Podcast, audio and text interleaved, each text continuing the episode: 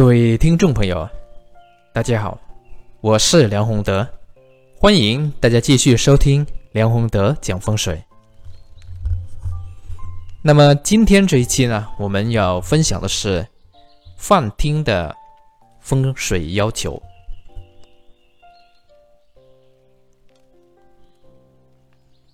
饭厅呢，我们知道啊，它是一家人聚在一起吃饭的地方，所以这样一个地方呢，因为它的功能作用不同，所以呢，它在家中里面呢，它起的风水作用。也是不一样的，不知道大家有没有留意过这样一种现象啊？就是在饭厅方面的，有一些人家他的饭厅啊做的非常不错，格局很好，而且非常聚气啊。然后呢，饭厅的这一个氛围啊，也是营造的比较温馨。那么像这样一种饭厅。不知道大家有没有留意过啊？这样的一家人呢，他们往往是比较容易和谐共处啊，就是比较少争执之事，甚至呢，他们兄弟之间呢的感情往往也是比较好的。像这样一些饭厅，我们可以说。它就是起到了聚气这个家运的作用。不知道大家有没有留意过另外一种情况的饭厅？就有一些啊，有一些房子它的饭厅啊非常啊非常逼狭，不但不但窄，而且犯冲犯煞啊脏气，基本不好的。对这个气场的聚气不利的这些影响都犯了，那么像这样一些啊有这样饭厅的这样一些啊家庭，大家可以留意一下啊，这样的家庭里面呢，家人往往是不容易和谐共处。也就是说，聚在这样的饭厅吃饭啊，不要说其他，就是吃饭的时候。这个家人当中啊，就很容易会因为一些很琐碎的啊鸡毛蒜皮的这个事情起争执。这样一来的话呢，那当然谈不上啊什么这个聚聚起这个家运的这个问题了啊这个作用了。所以从上面这两个例子里面呢，大家可以。归结一下，饭厅的风水要求，或者饭厅的风水作用，其实就是有两点特别重要，一个呢是凝聚宅气，第二个呢是和气生财。简单来说呢，就是能够使家庭成员之间呢能够和谐共共处啊，能够。聚在一起，就是大家的这个目标是一致的，就是这个向心力啊，能够凝聚出来。第二个呢，就是和气生财的问题了。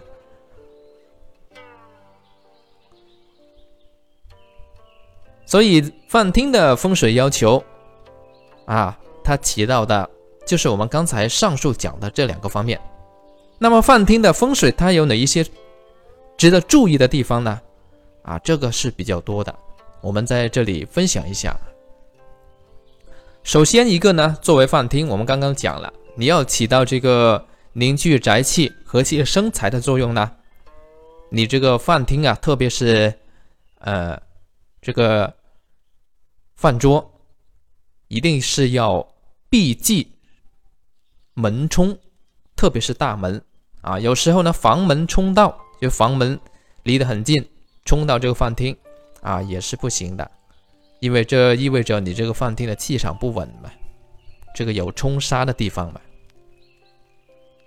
这个呢肯定也是会影响到呃家庭成员在吃饭的时候他们的这种和谐的氛围。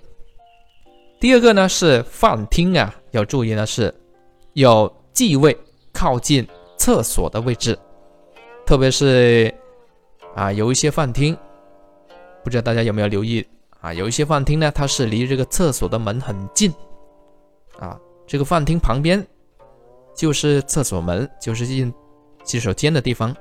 那像这样的格局的话呢，长久以往，那肯定会影响到啊家人的健康。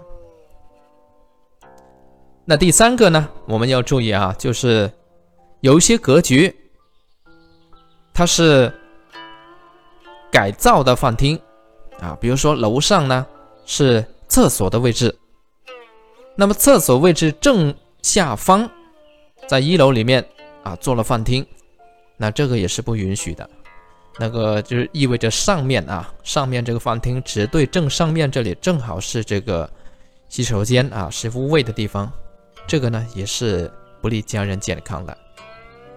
再有一个啊，我们讲第四点啊，饭厅呢，它的格局一定要方正。这个格局方正呢，我们讲了很多集，非常强调啊这个概念。因为如果你要聚气的话呢，你格局不方正，根本谈不上聚气。所以饭厅呢，不能有这个大的缺角啊，啊凸角，如果是凸的形不对，那也不好。啊，有一些这个三尖八角的这个地方呢，更不好啊。所以这个饭厅总体而言要格局方正，啊，长方形或者正方形啊，那都是不错的格局。再有一个啊，有一些房子呢，因为它是约式的设计，所以它的设计呢，这个饭厅放在了地下室。在这里面呢，请问一下大家，你觉得饭厅设在？地下室啊，低一层、低半层的这个地方好不好？那当然是不好，是不是？低就意味着聚阴之地嘛。你吃饭的地方啊，是家人健康的最重要这个地方，怎么能设在地下室呢？